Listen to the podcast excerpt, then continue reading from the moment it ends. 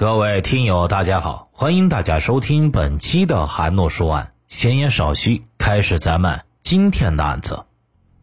在湖北省鄂州市的葛店开发区，有一个叫椅子山的地方。说是山，其实就是一道山坡，有一条不到三米宽的小路通向密林的深处。二零一二年十一月的一天早上，两个附近的村民发现路边的小树林里趴着一个人。仔细一看，吓了一跳，那是一个面部朝下、背朝上的女人，旁边还有很多血迹。两人赶紧报了警。警方赶到现场后，发现死者身上有多处刀伤，衣服相当凌乱，看死者穿着打扮像是一个学生。离尸体头部大概二十到三十公分的地方，有一个打圈的白布，尸体的东边也有一条白布，上面有血。小树林里一块没有被树叶覆盖的泥土上，有一枚新鲜的鞋印，大约四十一码。案发现场让刑警们无法忘记，还有女孩紧紧握着的拳头。现场没能发现任何关于女孩的身份信息。这座椅子山才三十多米高，但是这小山坡的林子很深，路很幽暗。遇害的女孩到底是谁？她为什么会到这里呢？现场的勘查仍在继续，而关于死者的身份排查依然没有结果。就在此时，葛店派出所又接到了一起报案。报案的是一所学校，说他们那儿有个女学生，本来应当是十八号夜里返校，但是一直都没有到校。失踪的女生名叫龚小静，她所就读的宝业学校是一所中等职业教育学校。最先发现小静不见的是她的好朋友。住在同一个宿舍里的郭惠子，她说星期天下午她没有看到小静回宿舍。到了晚自习点名的时候，小静也一直没有出现。经过小静的父母辨认，被害的那名女孩正是他们的女儿。说起小静，夫妻俩都觉得亏欠孩子太多。他们老家在湖北省英山县的大山里。夫妻俩到武汉打工十几年，一直就把女儿丢在老家跟奶奶一起生活。直到二零一二年，小静初中毕业，两人才把她接到身边。小静的梦想是当幼儿园的老师，本来是去准备读幼儿学校的，但是报名报晚了，学校招满了，所以就阴差阳错的没有找到理想的学校，才送到宝业学校去。谁知道刚上学不到三个月，女儿就出了事，这是父母最自责的地方。他们说这孩子没享过一天的福。发现小静的椅子山离他上学的宝业学校往南两公里左右，小静为什么会在那里遇害呢？同学们都说没有在学校里见过他，那他有没有回到过学校呢？经过尸检发现，死者身上全身共有六处刀伤，主要为颈部、胸肺部。死者是被他人使用单刃刺击工具导致急性失血性休克而亡的。法医还在死者体内发现少量的胃内容物，据此推断，小静大概死亡的时间，她应该是在饭后的四小时左右死亡的。而在尸体上更多细微的特征和伤痕，揭示着另外一个事实。死者内裤的松紧带向内卷成一个麻花状，下体也有出血的情况。死者在生前应该遭受过他人猥亵。法医确认，小静是在星期天下午五点左右遇害的。而从现场发现的刹车印、鞋印和血迹来看，警方认为小树林就是第一案发现场。葛店开发区公安局很快成立了专案组。根据案情，决定分成三组进行调查。第一组要做的就是去还原小静最后一天的行踪。小静的家住在武汉的汉江区，而她就读的宝业学校就在临近的鄂州市葛店开发区，有大约五十公里的路程。小静的父亲说，通常女儿返校要分三段路走。首先，在家附近乘搭五零三路公交车，到了小东门站后，再乘开往葛店开发区的长途公交车。葛店原来就是个镇，有很多老房子，这些年在葛店镇的基础上扩建成了新区。宝业学校就建在新区里，从葛店镇过去还有十公里。这一段路，小静一般会乘坐面的或者三轮摩托车到学校。小静平时的返校路线一般就是这样。那么那天小静中午出门之后，她的行动轨迹是不是真的和往常一样呢？她又是怎么到达案发现场的？警方首先调取了那天下午经过小静上车站点的所有五零三路公交车的车载录像。很快，警方就发现了小静的身影。一点四十分四十八秒，小静出现在了画面中。他刷了公交卡，上了这辆五零三路车，手里还提着一个手提袋，上身套着头衫，下身穿牛仔裤，脚上穿着板鞋，扎着一个辫子。车里的另外一处监控显示，小静上车后，车厢内的空座比较多，于是他选择了中部靠右的一个单人座位坐了下来，并把随身携带的布袋放在了地上。一路上，小静是或望着窗外，或者低头打着瞌睡，并没有和任何人有过交集。就这样，大概坐了四十分钟，在中午两点十八分二十二秒的时候。公交车停靠在了小东门站。视频中，小静起身往后门走，准备下车。当他发现后门人比较多，下不去后，又折返回到了前门。在车前的监控录像里，可以看到小静是从这里下了车。小静下了公交车后，继续往前走，似乎是走向接下来要乘坐长途中巴车的方向。两点十八分四十六秒，小静最终消失在了公交车的监控里。按着监控查下去，也许很快就能摸清小静那天的路线。但接下来的调查并不顺利，因为小静接下来要坐的中巴车上并没有监控录像，警方不能确认小静下了车之后是否采用了往常的路线返校。但是他遇害的椅子山离他要去的终点宝业学校其实并不远。警方调取了宝业学校大门口的监控录像，在案发当天的监控录像中，并没有发现小静的身影。小静没有返回学校，他为什么会去走那样一条偏僻的小路呢？他是自己去的，还是被人带到那里的呢？警方疑惑的还有小静出门时那个小手提袋又去了哪里？现场没有发现他确实带了这些东西。在查明龚小静当天行踪的同时，另一组警员则是围绕他的社会关系展开调查。小静的父母反映，女儿平时接触的人比较简单，最多的就是同学。在宝业学校，警方找到了平时跟小静接触多的老师和同学，了解她的情况。闺蜜郭惠子向警方说起了小静告诉她的一个秘密：学校二零一一级有一个名叫穆飞的男生喜欢龚小静。警方问起穆飞，老师才想起他这两天也不在学校，说是家里有事请了假。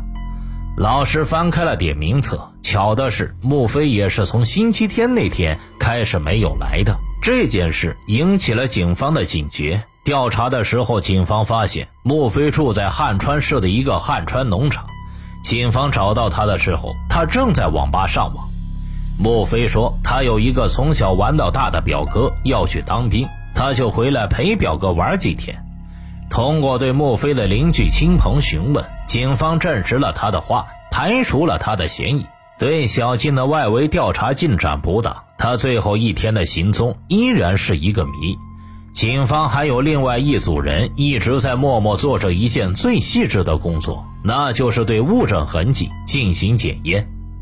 在案发现场，警方发现了大量血迹，当时他们还提到两条白色的布袋，其中一条浸染了血。警方检测后发现，现场的血迹全部来自于死者。警方将嫌疑人可能接触过的白色布袋以及衣物送到公安部物证鉴定中心进行检验，而那枚鞋印，他们也把它放到鞋底纹路的数据库中进行比对，希望能确定到底是什么鞋。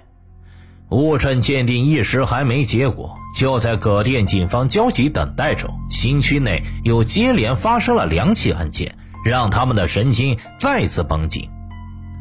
案发地点都是在椅子山的附近。第一个报警的是小学五年级的孙老师，他说班上的一个女生小叶早上哭哭啼啼跑到学校，追问之下，小叶支支吾吾说了上学路上遇到的怪事。小叶早上上学的路上，在离学校不远的地方，有一个看起来四十多岁的中年男人骑着摩托车，经过他旁边的时候，一把把他抱住，然后还亲了他一口，吓得小叶挣脱之后跑开了。但那男子还对他说：“说喜欢他。”小叶当时吓坏了，一直哭个不停。老师感觉情况严重，就报了警。然而，刚刚过去两天，这样的事情又发生在了另外一个女生的身上，而这次的遭遇惊心动魄。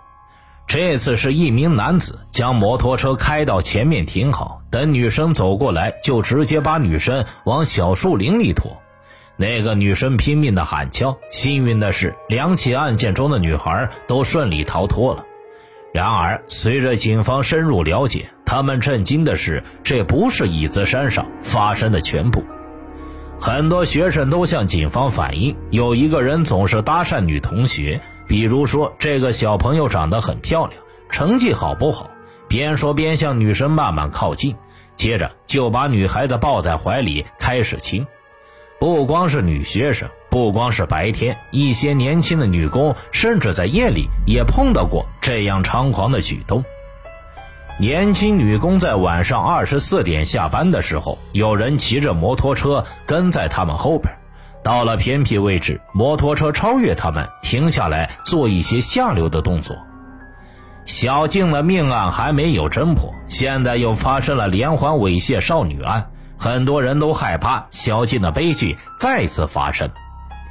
那小静的死和连环猥亵少女案会是一种巧合吗？尸检中，法医发现小静下体有伤，判断她也曾经遭受过猥亵行为。而连环案的受害人都提到嫌疑人有辆摩托车，而小静被害的现场也有刹车的痕迹，这些都能关联上。而且不止这些，警方比对还发现。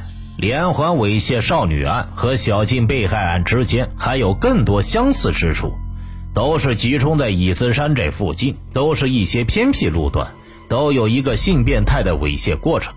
针对的人群看起来比较像学生类型的年轻女性。警方推测，会不会是嫌疑人想侵犯小静没有得逞，恼羞成怒之下，一怒把小静给杀害了。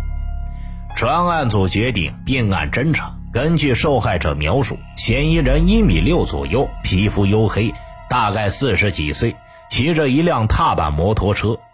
多个女生提到，嫌疑人还有一个明显的特征，那就是有两颗大门牙。通往椅子山的小路有一个必经的十字路口，在这个路口的监控中，来往的人有上班的，有送孩子上学的。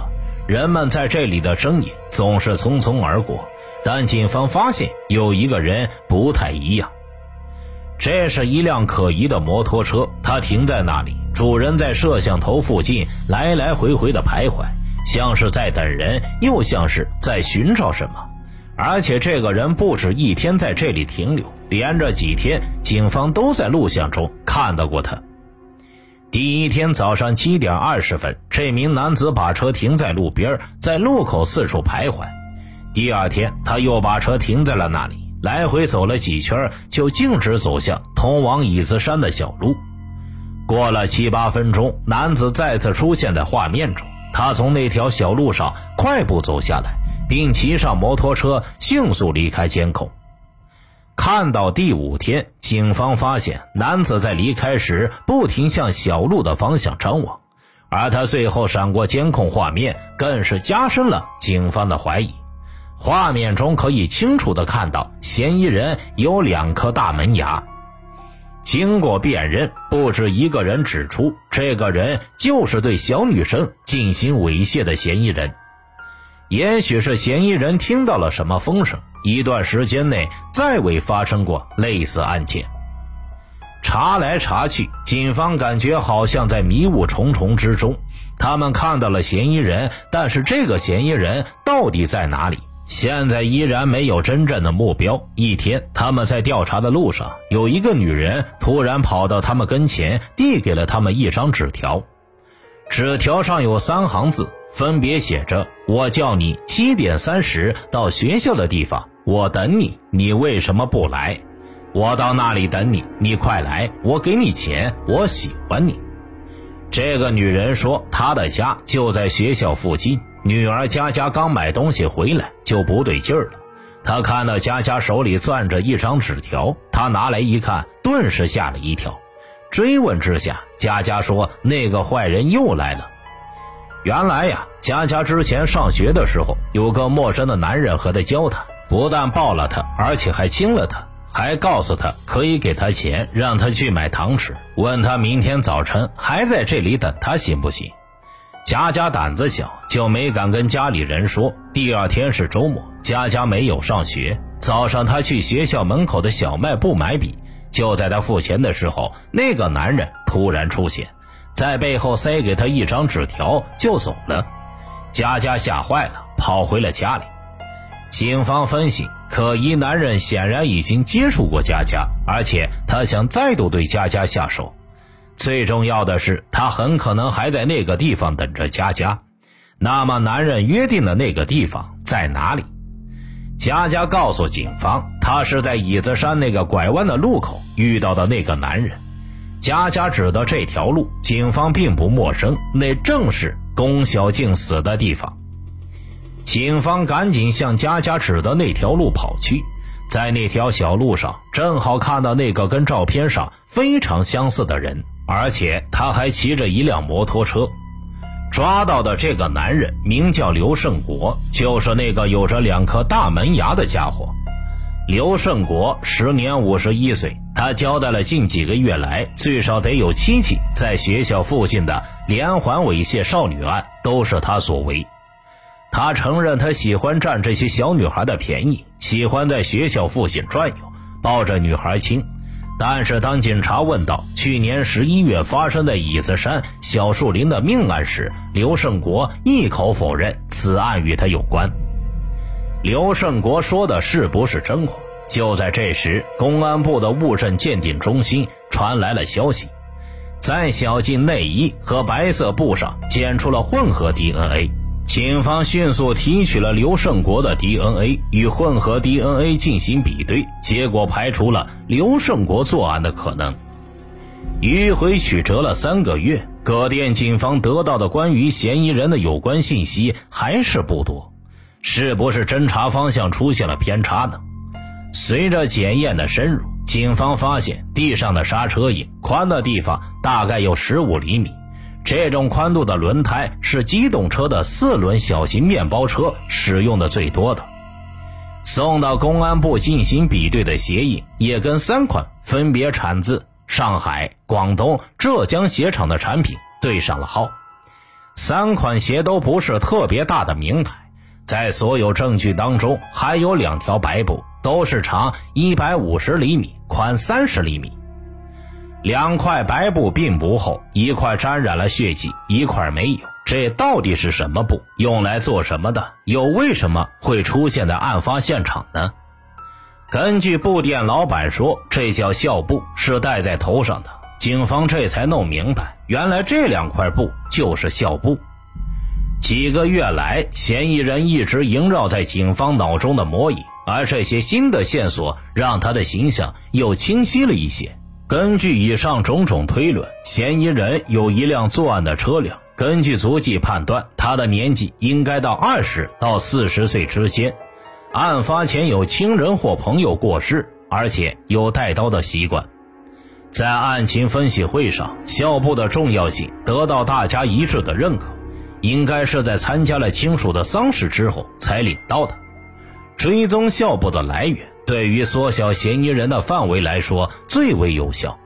警方首先来到殡仪馆调查后发现，案发前一段时间内，葛店地区死亡人数有三十八个。在现场发现的那两条校布，应该和这三十八位逝者中的某一位有着关系。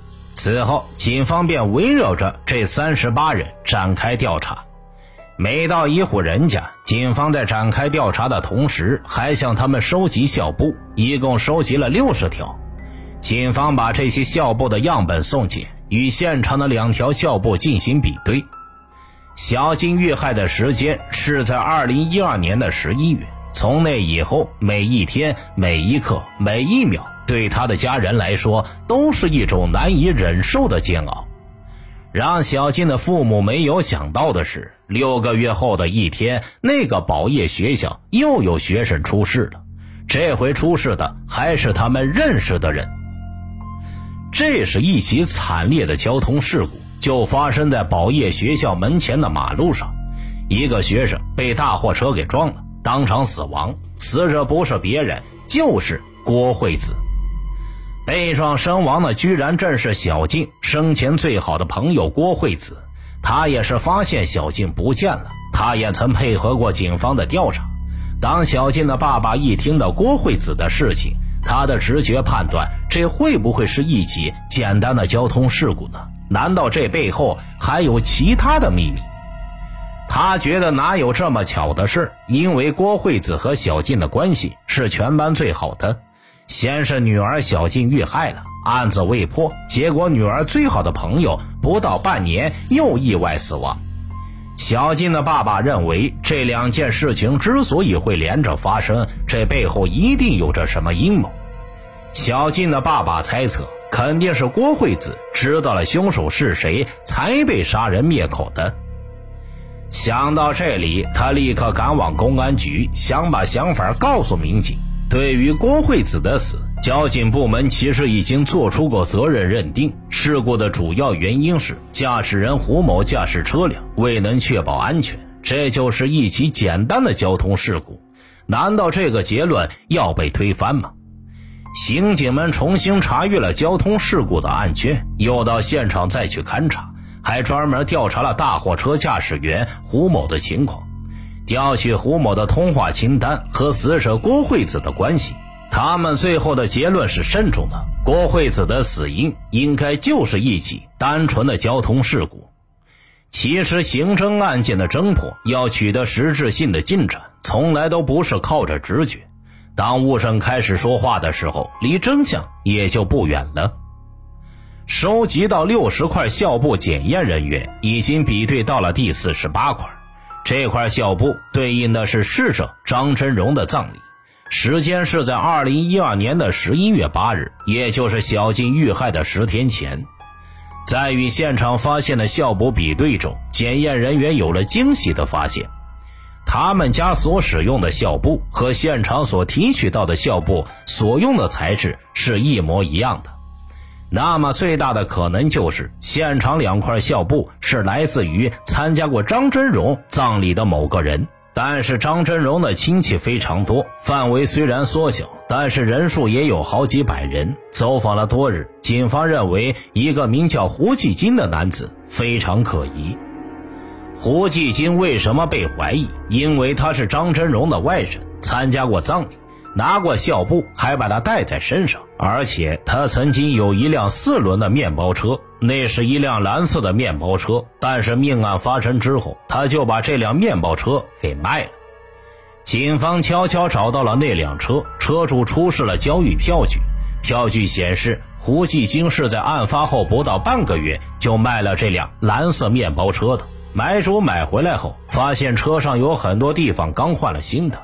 那么胡继金为什么要这么做呢？在找到胡继金的车后，警方也很快找到了这个人。胡继金在葛店开发区一家电子厂上班，警方提取到了他的 DNA，并且与校布上检出的混合 DNA 进行比对，结果比对显示 DNA 来自于同一个人。胡继金很快就在他打工的厂子里边落了网。到案之后，他承认了他的所作所为，小静正是死在他的手上。寻找难度最大的是作案工具——一把匕首。胡继京说，作案之后，他把匕首扔进了回家路上的一个池塘里。警方抽了三四天的水，终于把池塘里的水全部给排干净。水抽干之后，塘底的淤泥还很厚。警方是一边在淤泥里边摸索，一边用金属探测器在寻找。找到作案的凶器，对整个案件的证据是非常非常重要的一环。现场的那枚鞋印也有了着落，正是胡继金到案时脚上穿的那双运动鞋所留下的。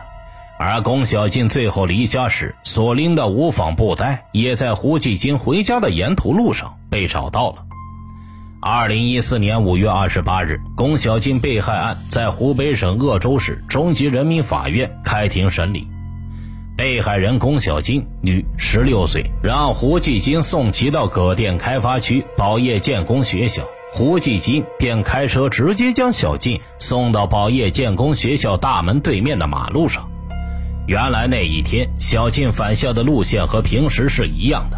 她在家附近坐上了五零三路公交车，然后换乘到葛店的中巴。下午四点左右，他在葛店镇下了车，但是从那里到学校还有十公里的路。而在返校最后一段路上，当时是没有开通公交车的，只有很多村里的人开着面的或者三轮摩托车，专门在车站附近载客。胡继金的面包车就是用来跑出租的。那天他正在葛店街上等客，他遇到了下了中巴车的龚小静。龚小静上了他的面包车，胡继金拉着小静往学校方向走。其他人都下车之后，胡继金看车内孤身一人的小静漂亮，顿时就起了色心，在车内意图对小静不轨。但遭到小静的拼命抵抗，一怒之下的胡继金把小静绑了起来，用的是放在车里头的两块孝布，那是他前几天参加姨妈葬礼时候拿到的。随后，他是一路往南，胡继金带着小静来到椅子山上的小路上，最残忍的一幕就在那里发生了。凶案发生的原因，按照胡继金自己的说法是，仅仅因为他和被害者小静因车费起了争执，他便动了杀心。但这真是小静遇害的理由和全部的真相吗？逝者已矣，我们再也听不到那天真实发生的情况了。二零一四年五月二十八日，湖北省鄂州市中级人民法院对案件举行审理，认定胡继金犯有故意杀人罪、强奸罪，数罪并罚，依法判处其死刑，剥夺政治权利终身。至此，这起扑朔迷离的猥亵杀人案，最终在警方的不懈努力之下得以告破。听大案要案，观百态人生，我是说书人韩诺，关注我，了解更多精彩答案。好了，这个案子就为大家播讲完毕了，咱们下期再见。